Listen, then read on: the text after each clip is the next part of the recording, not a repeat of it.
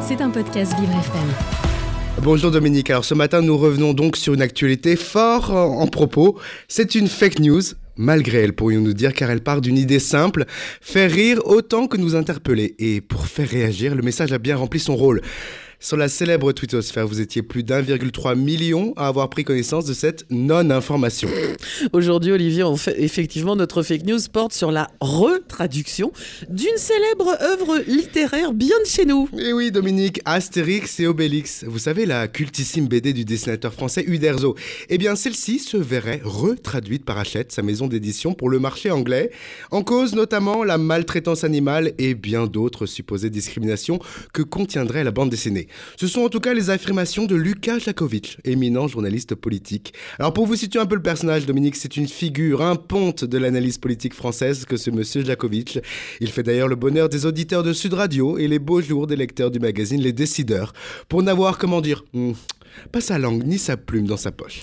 Mais alors Olivier, de but en blanc, c'est une boutade, ce message sur son compte officiel, ou non? Sans détour, ce n'est pas vrai. Notre journaliste l'a même, dans la journée de la parution du tweet, confirmé. Aucun Astérix ne va être déconstruit des idées originales pour le marché français. En aucun point, c'est une simple blagounette.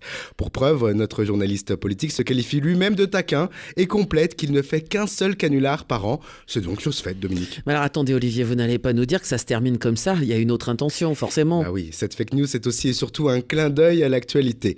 Début mars, Puffin, la maison d'édition anglaise de l'œuvre de Charlie et la chocolaterie, elle a revu et corrigé le texte de Roald Dahl pour euh, que je vous la cite. L'œuvre continue d'être appréciée par tous les Français, les, enfants français, euh, les enfants anglais pardon d'aujourd'hui. et dans les faits, quand Roald Dahl, l'auteur du célébrissime roman, parlait lui de personnages minuscules, pas plus haut qu'un genou. Aujourd'hui, les livres sortis d'imprimerie outre-Manche ne parleront que de petits personnages.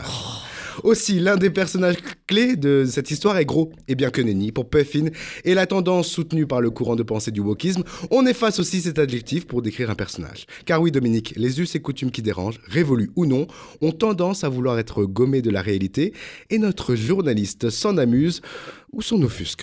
Donc son tweet est une forme de prédiction de ce qui pourrait arriver en France, exactement, chez nous. Exactement, telle une malédiction prise sur le ton de l'humour, Lucas Jakovic s'imagine l'affront que pourrait subir notre patrimoine culturel au travers de l'exemple populaire que pourrait être un Astérix et Obélix au pays du wokisme.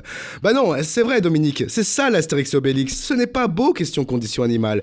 Qu'une histoire censée se passer il y a plus de 2000 ans nous montre de nombreuses scènes de chasse ou encore la vue d'un sanglier rôti, cela peut assurément brûler nos rétines et mettre notre petit cœur en tachycardie, ça c'est certain. Et puis on est d'accord, le nanisme aveuglant de l'auteur, avec d'une part un Astérix aussi petit qu'effronté et de l'autre un Obélix aussi gros qu'un menhir mais avec paradoxalement un cœur d'artichaut, ce n'est pas fort en cliché tout ça. Un petit gueulard et un lourdeau plein de bonhomie.